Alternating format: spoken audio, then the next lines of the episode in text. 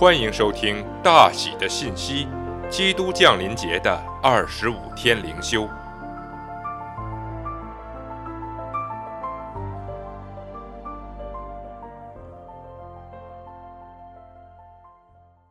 第十五天，在圣诞节的生与死。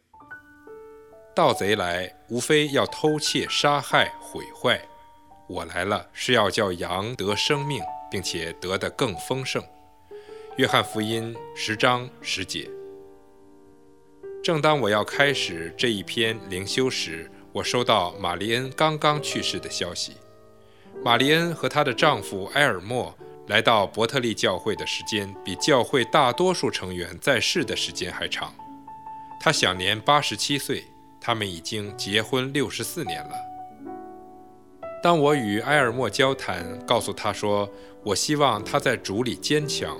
不要放弃生命时，他说：“他一直是一位真实的朋友。”我祷告，所有的基督徒在临终时都能够如此说。基督向来是一位真实的朋友。在每一次的基督降临节，我都会纪念我母亲的忌日。她是在五十六岁那年，在以色列的一个公交车事故中丧生的。那是一九七四年十二月十六日。即使在今天，这些事件对我而言仍然是无比的真实。如果我允许自己这么做，譬如想到我的儿子们都不曾认识他，我很容易就会掉眼泪。在圣诞节的次日，我们将他埋葬，那是一个多么珍贵的圣诞节啊！你们当中有许多人在这个圣诞节会比以前更深切地感受到你们所失去的。不要阻挡他。让他来吧，感受它。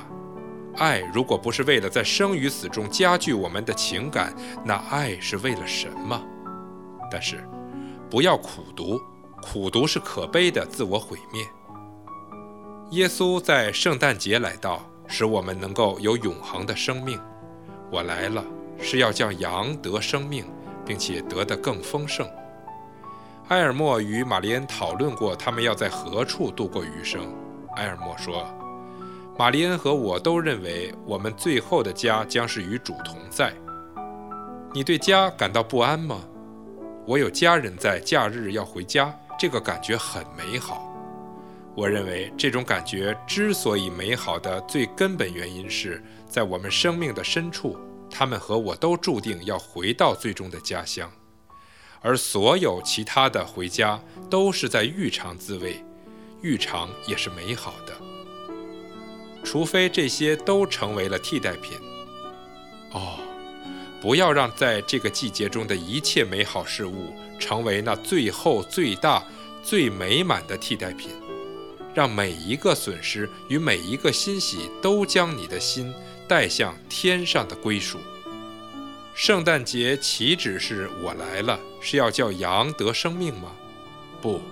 玛丽恩、路德、派伯，还有你和我，我们会有从今时直到永远的生命，在永恒的泉源中畅饮吧，让你的当下在这个圣诞节变得更加丰富和深远，它是如此的近。